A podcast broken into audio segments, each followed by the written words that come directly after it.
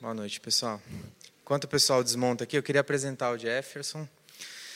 Jefferson Pires tem o mesmo sobrenome que eu, então, gente boa. Ele é pastor da Igreja Batista Bíblica, Templo Batista Bíblico de Jacareí, de São Paulo. Ele é pastor já há mais de 20 anos, se dedica ao ensino das Escrituras e ao ministério com famílias. Ele é casado com a Jussara, sua esposa, está ali. O Felipe e o Henrique um, um é. deles é o Felipe, o Henrique. É, o Felipe. É, o Felipe está aí com a gente.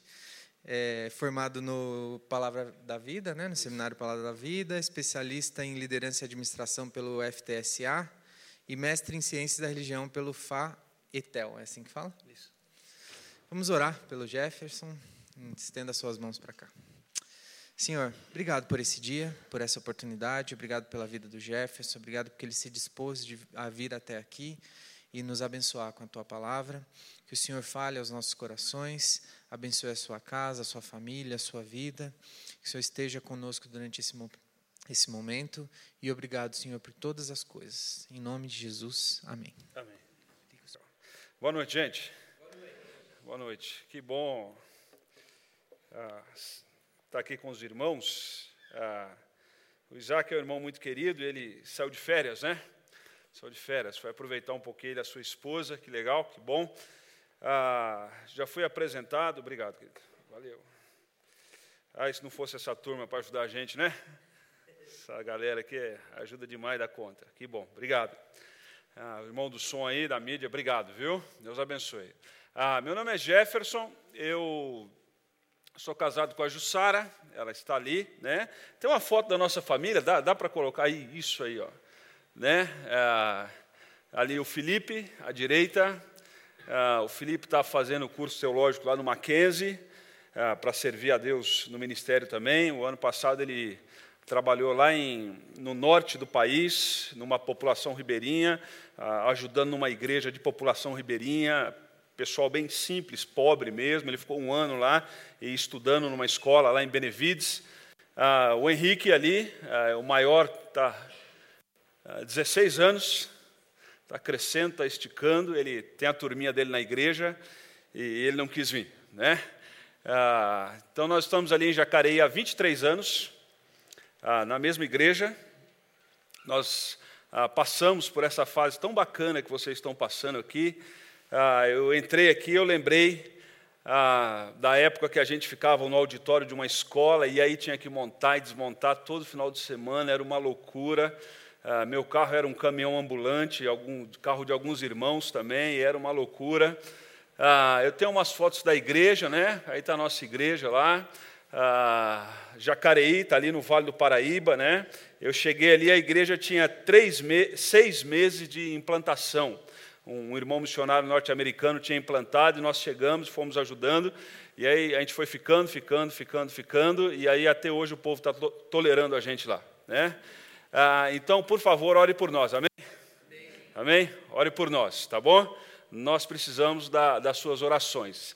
Ah, o Isaac convidou para a gente vir aqui e, e assim eu estou orando a Deus para não estragar o culto.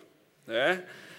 Estou ah, pedindo a Deus para não estragar, né? principalmente pelo que eu vou falar. Né? O Isaac não falou o que eu deveria falar, é, mas aí de repente eu resolvi falar do que eu vou falar, tá bom? Ah, então, por favor, aí, os homens e mulheres, aí, principalmente as mulheres, não fique bravo comigo, não, tá bom? Ah, então, está a nossa igreja. Quando você for lá em Jacareí, procure lá o Templo Batista Bíblico. Temos uma comunidade lá com mais ou menos 550 pessoas, 120 crianças. E a igreja está andando, graças a Deus ah, não por causa de nós, mas por causa da graça do Senhor Jesus. Não tem a ver com onde estudou, deixou de estudar, porque isso aí não resolve nada, muito pelo contrário, algumas vezes até atrapalha. Ah, tem a ver com a pura graça de Deus e a misericórdia de Deus sobre nós, tá bom? Cidade do interior, difícil, não é fácil, Vale do Paraíba não é fácil. Ah, é um lugar muito bom, muito gostoso de se morar, mas não é fácil, o ambiente não é fácil. Ah, e aí nós estamos lá há 23 anos. Então, ore por nós, por favor, e quando for ah, para Jacareí ou for para passar naquela região, ah, precisar de algo, exceto dinheiro, pare lá e, e, vá na nossa casa, vai tomar café com a gente, lá vai ser um prazer recebê-los, tá bom? Ah, então, eu quero orar com você mais uma vez, tá bom? Ah, quantos aqui são casados? Levanta. Legal. Oh. Levanta de novo. Eu fiquei tão impressionado com Glória a Deus que eu nem. Tá, Ok, tem uma turma aí que vai casar também, né? Glória a Deus. Glória a Deus, tá bom? Então eu queria dizer para vocês assim que casar é muito bom, tá bom? É muito bom, mas bom demais da conta, tá bom? Ah, alguém já disse que casar é uma decisão, permanecer casado é uma arte que a gente vai desenvolvendo com o passar do tempo, tá bom? Então eu quero de alguma maneira contribuir na sua vida para você desenvolver essa arte, tá bom? Ah, vamos orar? Vamos orar, Senhor, muito obrigado pelos meus irmãos. E abra agora os olhos do nosso coração para que a gente entenda a tua palavra, entenda os teus princípios. Faça isso, ó Deus, uma palavra, uma frase, algo aos nossos corações. Já cantamos a nossa fé, já cantamos aquilo que cremos e louvamos ao Senhor por esses irmãos que nos dirigiram ah, nos conduzindo a, a, adorar ao Senhor. Obrigado pela vida desses irmãos, obrigado pela vida de todos os irmãos que têm trabalhado, têm servido nessa comunidade local. Obrigado porque essa comunidade pertence ao Senhor. Louvamos ao Senhor pelo, ah, pela liderança, pelo irmão Isaac, sua esposa, que o Senhor os guarde, os proteja e livra de todo o mal e eles possam crescer na graça e no conhecimento do Senhor. Em nome de Jesus que oramos. Amém e amém. Amém. Amém? Um tempo desse assisti um filme chamado O Impossível. Ah, alguém já assistiu o filme Impossível? Uma família que vai passar as férias ah, na Ásia e eles estão ali no olho do tsunami. E, e eles estão ali passando, uma família de espanhóis, é uma história verídica. Ah, e eles estão no hotel ali, de repente vem aquele tsunami, de repente a família é separada e dá uma tragédia só, e a gente fica, é história verídica, como é que vai ser no final, vão achar ou não vão, e no final acha e todo mundo sai tudo bem, é, mas é um filme fantástico para você assistir, ou impossível, tá bom? Ah, um tsunami na vida daquela família. Na verdade, eu quero usar isso para dizer que tem ah, um tsunami sobre as nossas famílias, sobre as nossas famílias. Ah, eu fui assumir uma igreja com 22 para 23 anos de idade. Né? O cara que me ordenou, me colocou na igreja, eu falei, bicho, eu, falo para ele hoje, tu é louco, tu é louco. Ele falou, não, era visionário. ele viu que aparentemente até então não fiz nenhuma bobeira, né? Aí ele falou, não, eu fui visionário. Eu falei, tu é louco, tu é louco, porque eu não tinha experiência nenhuma, eu não sabia de nada. E a gente muito novo, eu com 22 anos pregando, ensinando os caras a cuidar de filhos sendo que eu tinha a idade do filho dos caras. E, e aí, eu, e eles, a maioria está lá até hoje, né? Já formamos um grupo de anciãos da liderança lá. E eu falo que bom que vocês me respeitaram como pai e me amaram como filho. Mas durante esse tempo inteiro de ministério, quando eu comecei meu ministério, né, eu, grande parte dos casais não me procuraram, porque eu tinha quase a idade dos filhos deles. Ah, e aí, mas alguns que procuraram, eles falavam que queria se divorciar, queria separar, não estava bem tal. E, e, normalmente nós orávamos, acompanhávamos aquelas pessoas, ah, tínhamos um tempo de oração, de orientação bíblica. Ah, mas 20 anos depois, eu percebo ah, que quando as crises emergem lá na nossa comunidade, na nossa igreja, ah, eu sou aquela espécie de antigamente que a gente falava marido traído é o último a saber o que está acontecendo. Né? Ah, então, normalmente, esses casais agora a coisa mudou um pouquinho. Eles chegam e nos comunicam que não dá mais, que não tem mais jeito.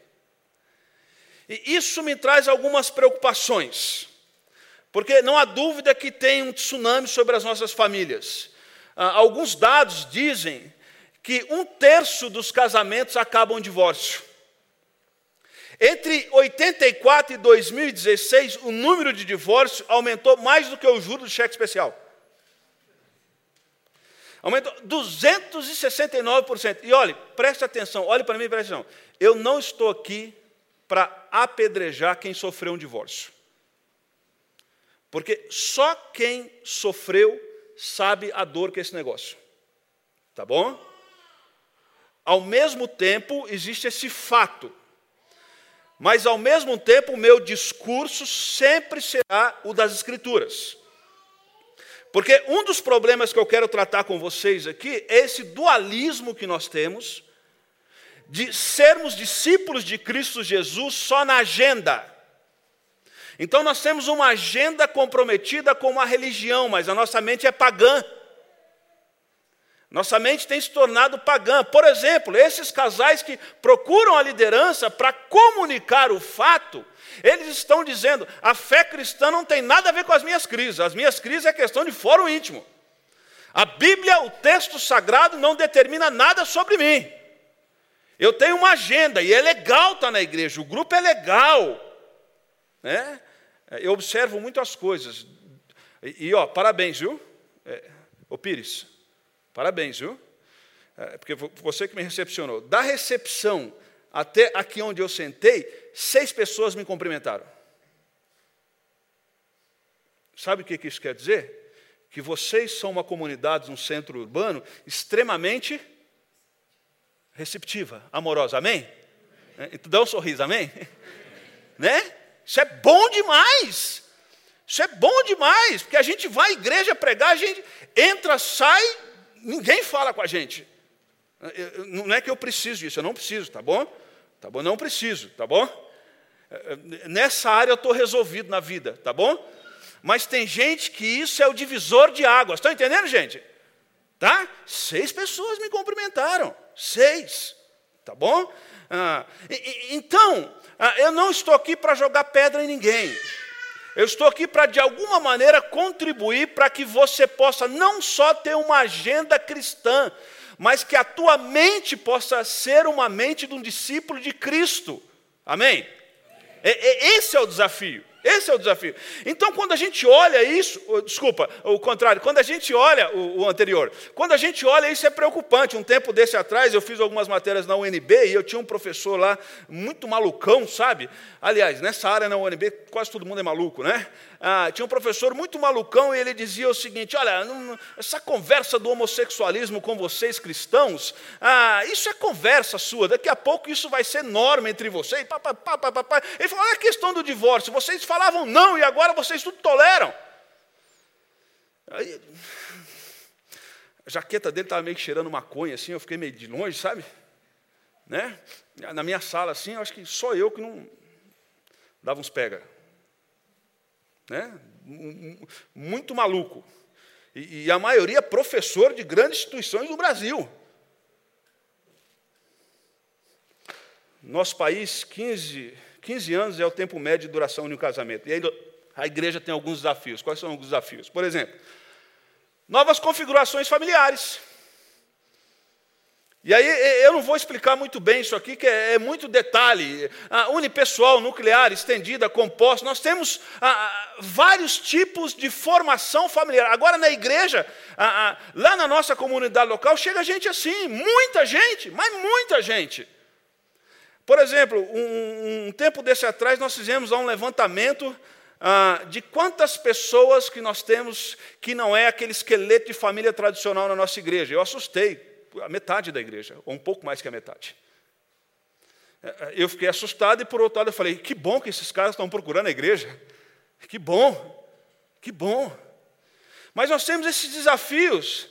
Eu vi uma tirinha de um jornal bem antigo, eu achei muito bacana a fala dessa menina, que, que de, de, dessas duas crianças, que diz muito sobre isso. Elas falam assim: minha mãe, o namorado novo dela e eu visitamos o padrasto do meu irmão, a segunda mulher dele e os três filhos adotivos dos dois, antes de ir para a casa da minha meia-irmã da minha mãe. Cara, isso é o cenário, correto? Isso é o cenário. E aí a gente precisa lidar com isso. E aí, e por, por que, Arnaldo? A regra é clara. e a gente tem que ver, correto? A gente tem que ver, tirar as dúvidas. E aonde a gente vai tirar as dúvidas? No texto sagrado. Amém? No texto sagrado. E aí nós temos alguns problemas. Por exemplo, o segundo problema que eu vou elencar aqui é esse extremo sentimento hedonista que permeia os nossos relacionamentos. Ah, por exemplo, ah, eu quero fazer aquilo que me dá prazer. E olhe para mim e preste atenção: enquanto mais cedo na vida você aprender que você não faz o que dá prazer, e sim o que deve ser feito, menos você vai sofrer. Aliás, poucas vezes na vida nós fazemos aquilo que nós gostamos. Estão entendendo o que eu estou dizendo? Poucas vezes na vida nós fazemos aquilo que nós. Duro, né? Minha fala, né? É, é dura. Né? É, não sei se vou ter uma segunda oportunidade, então deixa eu ser bem claro.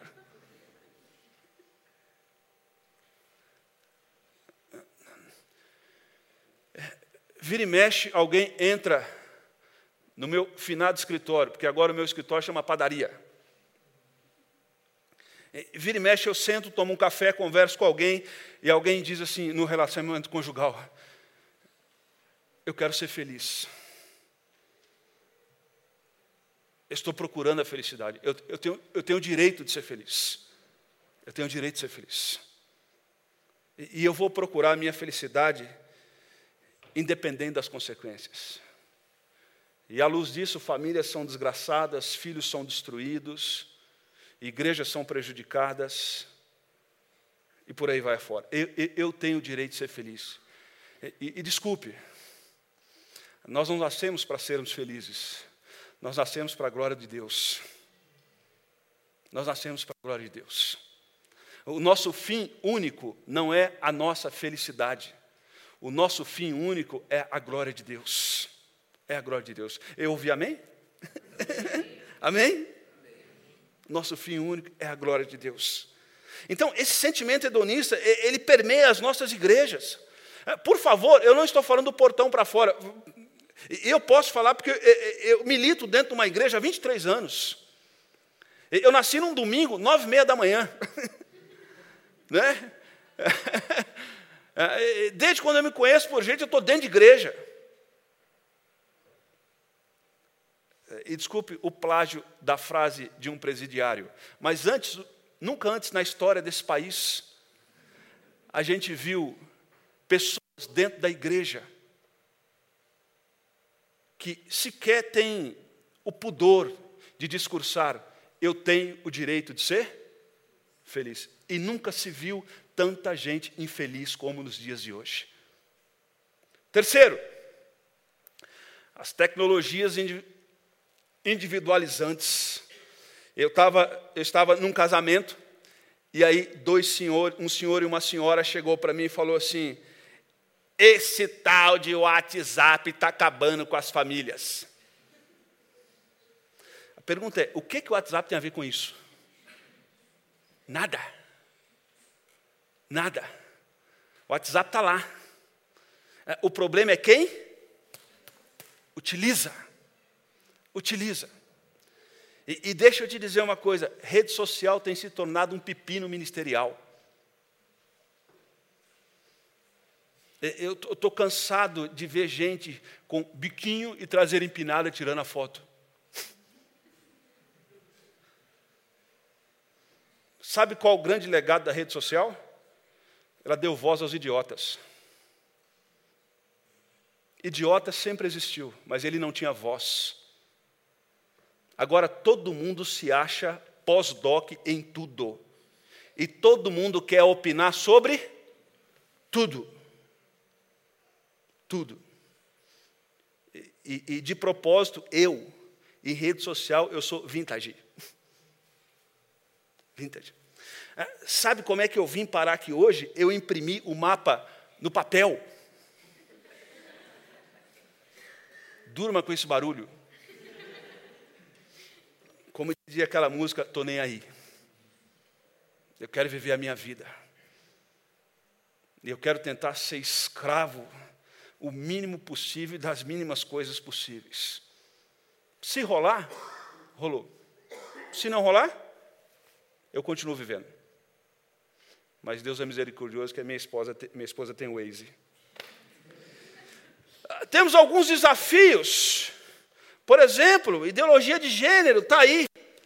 Mas eu quero ler um cara a gente uh, falar um pouquinho aqui sobre isso. Um cara que uh, ele leu muito a nossa sociedade, ele, ele não tem compromisso com a fé, mas ele leu e ele disse, o Bauman, no seu livro Amor Líquido, ele vai dizer o seguinte: somos cada vez menos capazes de nos dedicar por um longo tempo de maneira adequada a uma tarefa. Tem cara que fala para mim, tu é louco, está na mesma igreja há 23 anos no interior.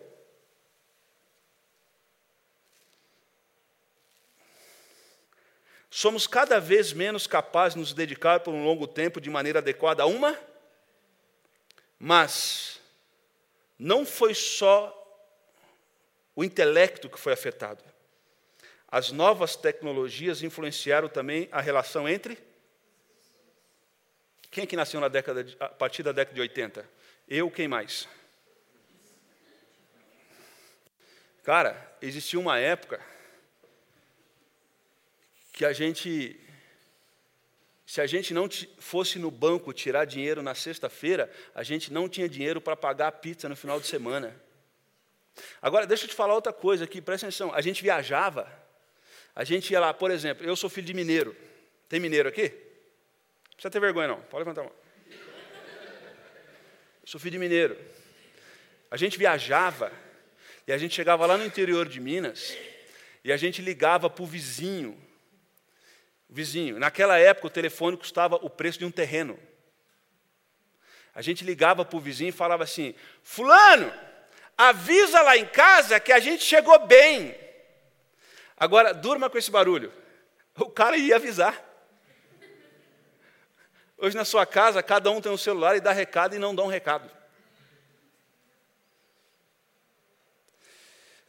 Meu filho, o Henrique, há um tempo atrás, ele disse para mim assim, há bastante tempo atrás, pai, eu tenho mais de 200 amigos. Eu falei, cara, como é que eu vou fazer festa de aniversário para esse moleque? e aí ele mostrou a página dele. E aí eu tive que, sem desanimá-lo, explicar que ele não tem amigos. Aquilo não é amigo. E aí a gente precisa lidar com isso. Porque nós somos pais analógicos e temos filhos digitais. E a gente precisa lidar com isso. A gente precisa lidar com isso. E aí, a gente faz amizade clicando ou deletando. E aí, quando a gente chega para a igreja, como é que esse negócio funciona? E aí eu vi uma tirinha de, eu vi uma tirinha de um casal muito bacana que diz o seguinte: Como você consegue manter um casamento que já dura 65 anos? Aí a mulher disse assim, num, num tom meio profético, ele, ela disse assim: Meu filho, nós nascemos em uma época em que, quando algo quebrava, éramos ensinados a consertar e a não? É isso, é isso, é isso, é isso. Tem gente voltando da lua de mel e dizendo: Quero divorciar. Por que você quer divorciar? Ah, porque ele ou ela não me atende sexualmente. Eu vou ler um texto com os irmãos, o primeiro, primeiro, e eu preciso acelerar bastante, tá bom? Ah, o primeiro texto, Mateus 7, 28, 24 a 27, que diz assim: vamos ler juntos, vamos lá? Dá para ler juntos, vamos lá? Mas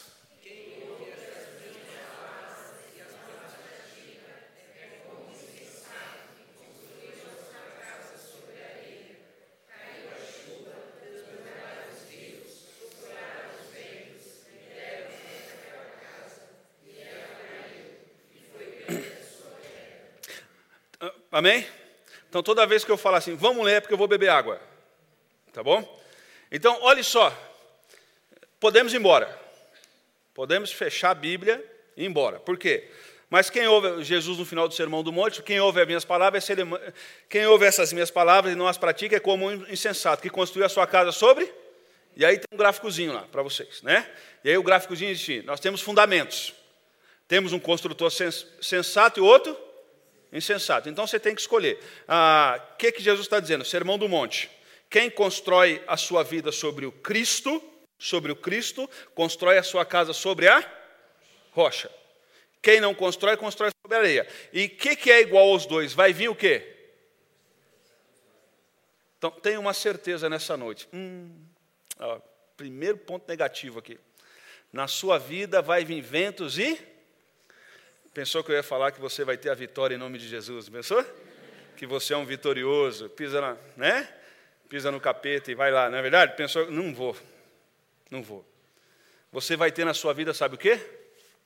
Porque sabe o que é família, o que é casamento? É a união de dois pecadores. É a união de dois pecadores. É a união de duas pessoas imperfeitas. E aqui nós temos um problema. Sabe qual é o problema? É como que a gente olha para isso. Porque a gente fala que a gente ama Jesus, a gente canta sobre Jesus, a gente está numa igreja, ah, uma igreja séria que é essa igreja, a gente tem irmãos, a, gente decora textos, a gente lê livros. Mas no meio da tempestade, Qual é a lente que a gente olha para ver essas realidades? Se chama cosmovisão. Alguém já disse que cosmovisão é o conjunto de crenças e valores conscientes ou inconscientes que orientam o indivíduo, a sociedade, na interpretação da realidade. Eu estou amaciando aqui para chegar no texto. É, é como que a gente olha a realidade. É, é a lente. E aqui tem um problema que é a minha luta na minha comunidade. Gente chegando já não damos conta, tem uma equipe, a gente já, já, já perdi a estribeira, cidade pequena, o cara te encontra e e aí, pastor, eu, e aí? Se tem um cabelo grande, fala, Pai do Senhor! Se é, eu falo, graça e paz. Se é mais, e aí? Está entendendo? E aí, como que faz? E aí, na nossa comunidade, eu tenho percebido ah, pessoas que, domingo, sete horas da noite, que é o nosso culto, eles têm a lente do prudente. Mas quando eles saem da celebração, eles estão com a lente do pagão. São crentes incrédulos. São cristãos pagãos. A sua praxis não é a praxis do discípulo de Cristo. Estão construindo a sua casa sobre o quê? Sobre areia. Sobre areia. Irmã, o slide 21. A cosmovisão humanista, é, é, é, do, do, do, do, Manifesto Humanista de 1933 diz: o homem, mais ninguém, é responsável pela concretização do mundo de seus sonhos, tem dentro de si a capacidade de sua. A solução está no homem. Então, a gente vai para a faculdade, a gente vai ver as, a, a, a, as, as ciências que estudam o comportamento humano. E aí essas ciências vão dizer que a resposta dos seus problemas está em você. Está em você. E aí Jesus disse no Sermão do Monte: quem não constrói a sua casa sobre o Cristo, literalmente a casa vai cair. Literalmente a casa vai cair. E aí aqui, aquilo que eu vou te falar agora nos próximos dez minutos, é, é, é, isso que eu entendo como esse divisor de águas. O que, o que, que determina o nosso comportamento como família? A cultura que nos cerca ou a lente que nós usamos do Evangelho para ver a realidade e julgá-la a partir dos princípios que norteiam a nossa vida? Estão entendendo, gente? O que, que é normativo em nós, para nós? E aí, o grande desafio é como que nós podemos permanecer firmes numa cultura do descartável. Esse é o desafio. E aí a gente, na dúvida, a gente tem que olhar para o lance, porque a regra é clara. Na dúvida, a gente vai para o nosso VAR. E aqui deixa eu dizer, deixar um princípio para os irmãos. Um. Um princípio. Um princípio. Um princípio. Efésios capítulo 5, versículo 21, diz o seguinte: só o versículo 21. Vamos ler juntos o versículo 21. Vamos lá.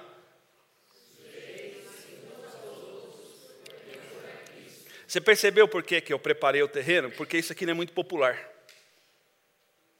O princípio norteador dos nossos relacionamentos numa mente de um discípulo de Cristo é sujeite uns. Então vamos falar forte. Sujeite ah, pastor, você vai falar da mulher submissa, do homem líder. Ah, pastor, estou cheio disso. Pois é, vou falar disso. Porque é o princípio o quê? Norteador das Escrituras. Só que, por favor, como aquele advogado francês que foi enforcado é, é, é, na história, ouça as minhas palavras primeiro, depois dê o veredito se vai me enforcar ou não. Mas, mas ouça primeiro, por favor. Ouça primeiro. Então, você já conhece o texto. Slide 26. A segunda parte da carta de Efésios trata da maneira prática da vida cristã. E a maneira prática da vida cristã ele vai pular. E aí, Efésios 4:1 diz: "Vivam de maneira digna da vocação que vocês fala sobre pureza, unidade e bondade. E a forma como a gente se relaciona no nosso lar tem tudo a ver com a nossa cosmovisão. A forma como tu trata a sua esposa tem tudo a ver com o teu relacionamento com Deus. A forma como tu trata o teu marido tem tudo a ver com a tua relação, como você lida com Deus. Sabe por quê? Por exemplo, o cara ser pastor. Você vai para 1 Timóteo capítulo 4. Qual o critério para o cara ser pastor? Marido de uma só mulher. E tem um princípio lá norteador: que governe bem a sua própria casa. Porque quem não sabe governar bem a sua própria casa, como pode governar a casa do Senhor? Então, esse negócio de família é muito sério, é muito sério. E aí, o princípio norteador, no próximo slide, aí, o 27, irmã, ah, o princípio norteador é sujeite uns aos outros por temor a Cristo. Vamos falar junto? Vamos lá? Eu sempre gosto de acabar a mensagem com os irmãos com um versículo decorado. Tá bom? Vamos lá? Sujeite. É, o verbo grego sujeito e potasso, ele fala sobre sujeição, subordinação, submissão. É, e, e, poderíamos traduzir como uma decisão voluntária de estar sob a orientação de outro num contexto de uma estrutura, vamos usar a expressão que estrutura organizacional. Podemos usar essa expressão para poder entender? Tá bom? Por exemplo, eu sou pastor de interior, então eu tenho amigo em tudo quanto é lugar. Eu tenho amigo no batalhão de polícia, eu tenho amigo na biqueira. Eu sou pastor, correto? Eu estou aí em tudo quanto é lugar.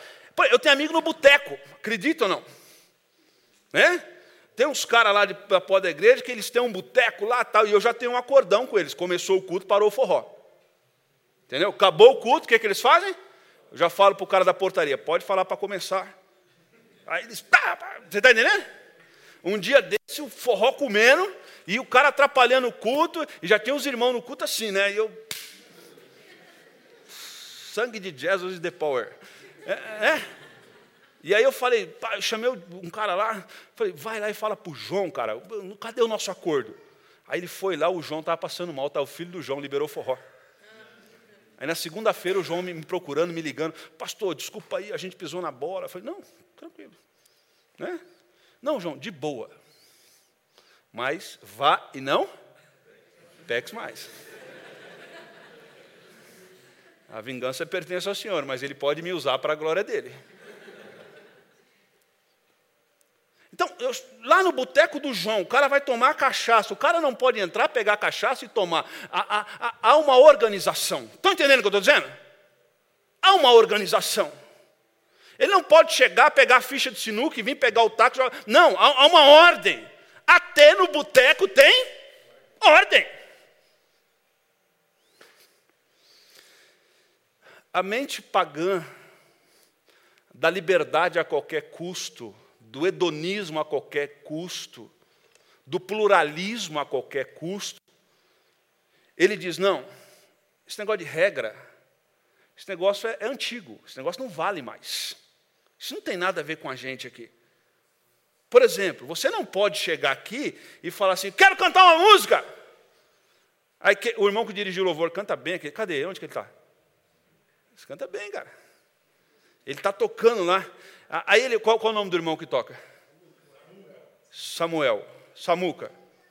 Então ele está tocando, aí ele não deixa, aí o cara fala, você é um ditador. Está entendendo? Ah, você não dá espaço, você não me ama. Pode isso? Não pode, Arnaldo. Não pode. Tem que ter ordem. Família é a mesma coisa. Agora, filhos, olha só. O texto, o verbo hipotasso grego não é o mesmo verbo para dizer da relação dos filhos ao, aos pais. Não é uma submissão voluntária. Submete e pronto, acabou. Entendeu? E não tem mais nada para falar com você. Hashtag falei. Não é o mesmo verbo. Ipacao é o verbo, não é uma submissão voluntária. Você se submete e ponto final. Ponto. E nós estamos criando monstros, mas isso é outra palavra. E o texto diz: sujeite uns aos. A, mutualidade, aqui no texto fala sobre esposa, marido, filhos, pais, servos, senhores. Sujeite uns aos outros por temor a quem? A Cristo, próximo, por favor. A Cristo. E aqui, pode colocar tudo, por favor.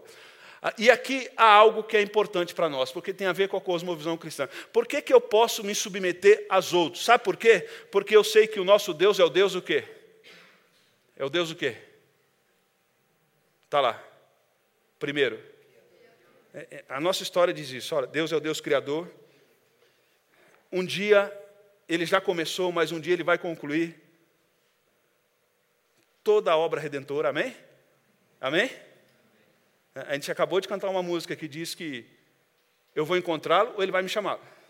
Eu espero encontrá-lo. E, e, e, naquele dia a, a, a, conta vai fechar, está entendendo? Então eu não preciso temer, porque Ele é que faz novas todas as coisas. Ele é que faz novas todas. E, e quando Paulo escreve esse texto, há um problema, slide 31. Há um problema, por quê? A cultura que cercava era uma cultura de domínio. Aqueles que dominavam, quem eram aqueles que dominavam? Pai, marido, senhor. E aqueles que eram dominados, esposa, filhos e escravos. Por exemplo, ah, o cristianismo, eu vou usar a expressão religião, eu não gosto, mas vou usar. O cristianismo é a única religião que exaltou a mulher na história, que a mulher teve dignidade.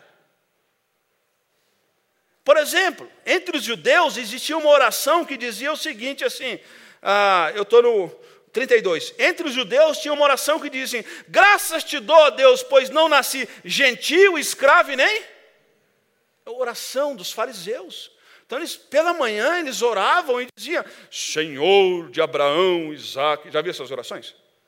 Senhor de Abraão, Isaac, eu te dou graças, pois não nasci... Corintiana, escravo. Eu falo mal de corintiano, mas eu sou corintiano. Nem mulher. Olha como é que eles tratavam a mulher. Você, você entende como é que esse, esse texto de Paulo é subversivo? Que Paulo vai dizer assim: maridos façam o que com a sua mulher? O texto é revolucionário, porque vai dizer para o marido assim: marido, faça o que com suas mulheres? Explore. Ame. É, e não é amar de qualquer jeito. Ame como? Entre os gregos, entre os gregos eles tinham o seguinte ditado na história: é, que a mulher deveria ver o mínimo possível, ouvir o mínimo possível, e, e, olha, fica sério, e perguntar o mínimo possível. Absurdo. Para mim é absurdo. Absurdo. E aí o Evangelho, o texto vem e uh, inverte isso tudo. Inverte isso tudo. Inverte isso tudo e, e, e muda. E, muda todo o princípio, todo o princípio, todo o princípio. E aí eu quero encerrar no slide 37, fazendo algumas aplicações rápidas aqui com os irmãos. 37. 7,5 eu tenho que entregar, correto? 7,35. Hã? Olha, então presta atenção aqui. Deixa eu dar um parecer para você aqui, olha só. Então todo mundo entendeu. Sujeite uns aos outros no temor por amor. Então olha só. Homens, o texto diz assim: Marido, ame cada um a sua mulher como Cristo amou a igreja e se entregou por ela. Tá bom? Há uma distinção hierárquica. Há uma distinção. Há uma distinção. Assim como na Trindade não se trata de superior nem inferior, mas se trata de desempenhar papel. Desempenhar papel. E aqui o texto diz que Cristo amou a igreja cuidando da igreja. Casamento vintage com princípios antigos e problemas modernos eu queria dizer para os homens, ah, nessa noite, e daqui a pouco eu vou colocar uma imagem que diz muito sobre isso, que a forma como as mulheres, a fisionomia da mulher diz muito sobre como o marido cuida dela. Homens, é, é, eu falei, não sei se vou voltar. Não por falta de vontade. Mas deixa eu dizer uma coisa para tu, homem. É, existe um princípio bíblico. Se tu briga com a tua mulher, não adianta dobrar o joelho para orar, porque Deus não vai ouvir a tua oração, primeiro de Pedro. Amém? É, receba. Pode dobrar o joelho. Se tu trata mal tua mulher, não adianta tu dobrar o joelho, fazer jejum, sapatinho de fogo, cantar, grudar na parede, falar língua estranha, não vai resolver absolutamente nada. um dos grandes anseios das mulheres, sabe qual é? Ser protegida por alguém, ser cuidada por um homem. Ah, desculpe, porque eu não vou ser politicamente correto, porque eu não sou candidato a nada. Eu ia trazer um texto da, da Maria Mariana dos anos 90, anos adolescentes, rebeldes tal, ela, ela, é, é, é, ela tem um texto e ela diz assim que a sociedade pós-moderna está mutilando as mulheres. Porque a mulher tem que ser, cuidar bem do lar, ela tem que ser uma boa esposa, ela tem que ser uma boa profissional, e ela tem que andar bem arrumada e mais bonita Aqui, olhe para mim. Não é à toa que aquele médico no Rio de Janeiro, que eu não vou citar o nome dele, tinha tanta gente na agenda dele. Porque a demanda que cerca as mulheres é desonesta.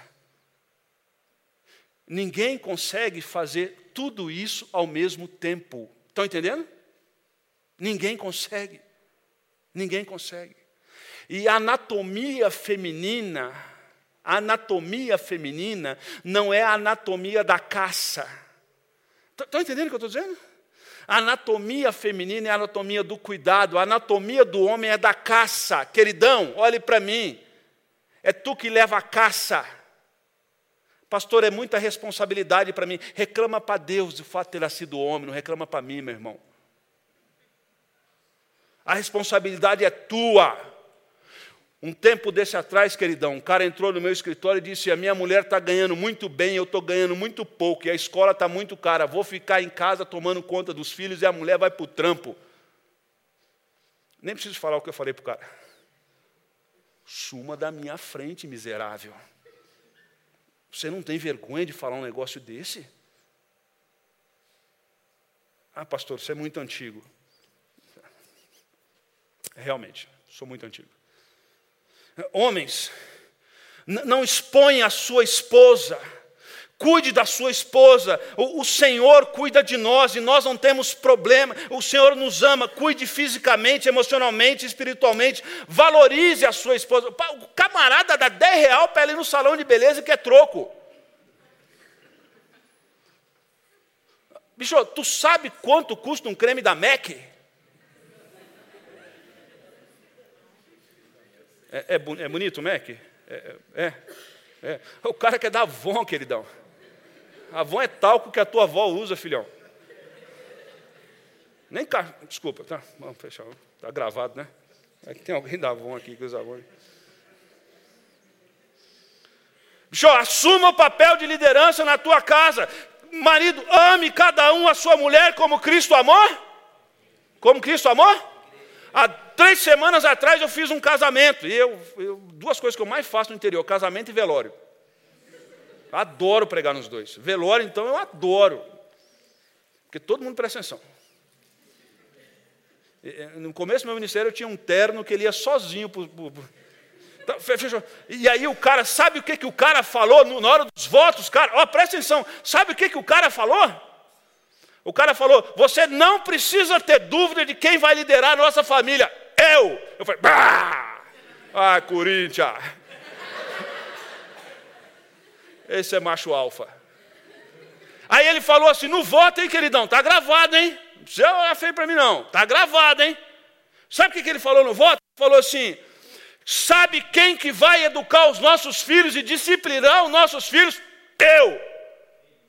Eita nós. Eu falei, papai, tá aí, ó. Tá aí? Sabe o cara que assume essa responsabilidade, o que, é que ele faz com a mulher? Ele está amando a mulher como Cristo amou? Ele está protegendo. Vamos lá, acabou, acabou o tempo. Vamos lá. Último slide, só para mim. Último slide. 39, vai para o 39. Sabe qual é o problema que nós temos aqui? Olha só, o 39, o outro, o outro. Isso, esse aí. Nós temos esse problema. Eu ia falar das mulheres, mas não vai dar tempo, mandar o CC subir, aquela coisa. Então não vou falar, tá? Deixa eu falar. Olha cá. Nós temos esse problema. Qual o problema na nossa geração da agenda cristã e a mente pagã? Qual o problema, cara? O problema é isso aqui, ó. Nós temos o embananamento masculino. Cara, os caras estão ficando banana.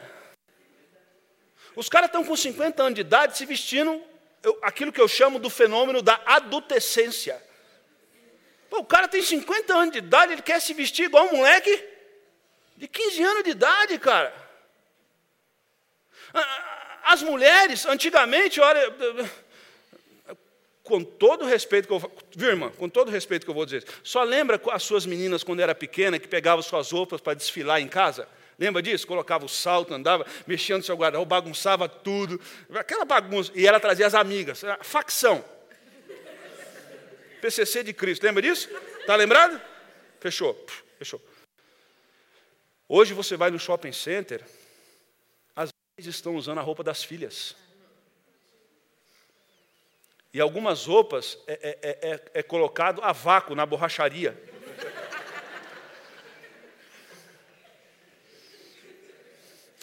A gente tem esse fenômeno do empoderamento feminino.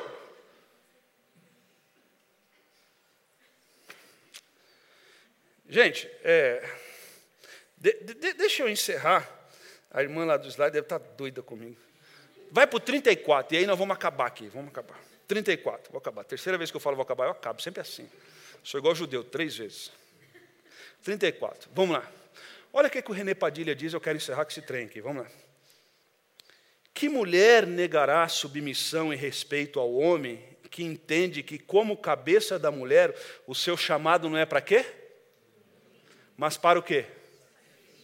Nem para, mas para o cuidado? Então, cara, é o seguinte, mulheres, querem construir uma família legal? Respeite o seu marido. Respeite o seu marido. Marido, quer um casamento legal? Se mate pela tua mulher. Assim, português bem claro, se lasque pela tua mulher. Porque nenhuma mulher em sã consciência negará-se a respeitar um homem que dá a vida por ela. E aí nós vamos para o ciclo que é o seguinte, bota no 38, 38, 38. Eu chamo isso de ciclo da desgraça. Sem amor, a mulher reage. E como que ela reage? Sem? Aí ele reage. Sem? E aí a gente fica no ciclo da desgraça. Mas nessa noite, em nome de Jesus, eu quero convocar a Urbana a vir para o ciclo da graça. Homens que amam, de verdade. Homens que olham para a mulher não como matéria-prima da sua satisfação, mas olham, olham para a mulher como oportunidade de servir a Deus servindo-a.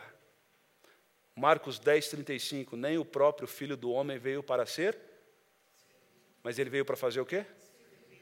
Como que nós, homens, amamos a nossa esposa? Servindo servindo. Porque quando a gente a serve, sabe qual é a reação? Respeito. Sabe por que eu me submeto a Cristo? E eu amo Cristo? E eu tenho muito medo de decepcionar Cristo? Por causa de João 3,16. Porque Ele deu a vida por mim. Então não preciso ter medo de me submeter.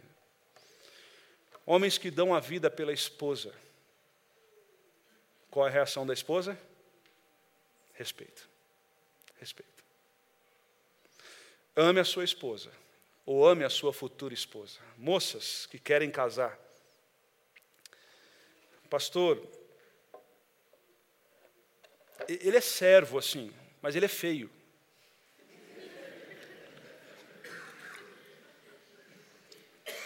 Existe um negócio que chama cirurgia plástica. Pastor,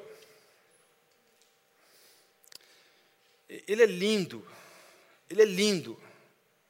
Ele é assim, uma mistura de. Fala um homem bonito aí. Hã? Não, o irmão não pode falar homem bonito, as mulheres. As mulheres. Fala a mulher, homem bonito, homem bonito. Fala o nome do homem bonito. Tom Cruise. Brincadeira, viu? Brincadeira, brincadeira. Aqui é macho alfa. Fala o nome do homem bonito, fora seu marido. Hã?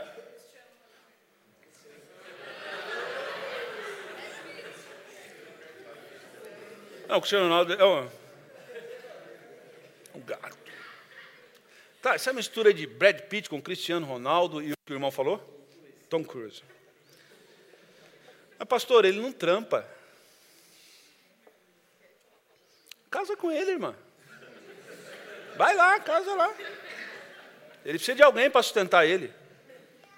Pastor, ele é feio e é crente, e é trabalhador, e é servo. Não deixe escapar. Porque um dia, queridão, eu vou encerrar com isso aqui, ó. Acabou. Um dia a lei da gravidade vai te pegar. Mais cedo ou mais tarde. Vai passar. Mas a mulher que louva, a mulher que teme ao Senhor, essa será o quê? Aplaudida. Que Deus te abençoe e te guarde. Vá e não peques mais. Amém? Deixa eu orar com você. Senhor, obrigado pelos meus irmãos. Obrigado por esse tempo aqui. E que mulheres ouçam a voz do Senhor e não a voz da cultura que nos cerca. Que o que determina a nossa caminhada é a voz do Senhor e não a cultura que nos cerca. E que mulheres honrem o seu marido e que maridos amem a esposa a ponto de sacrificar a sua própria vida por ela. É em nome de Jesus que oramos e agradecemos. Amém e amém. E nos traga em nome de Jesus para o ciclo da graça do Senhor. Em nome de Jesus. Amém e amém. Amém, irmãos? Amém. Deus abençoe, viu? Da cabeça aos pés. Amém?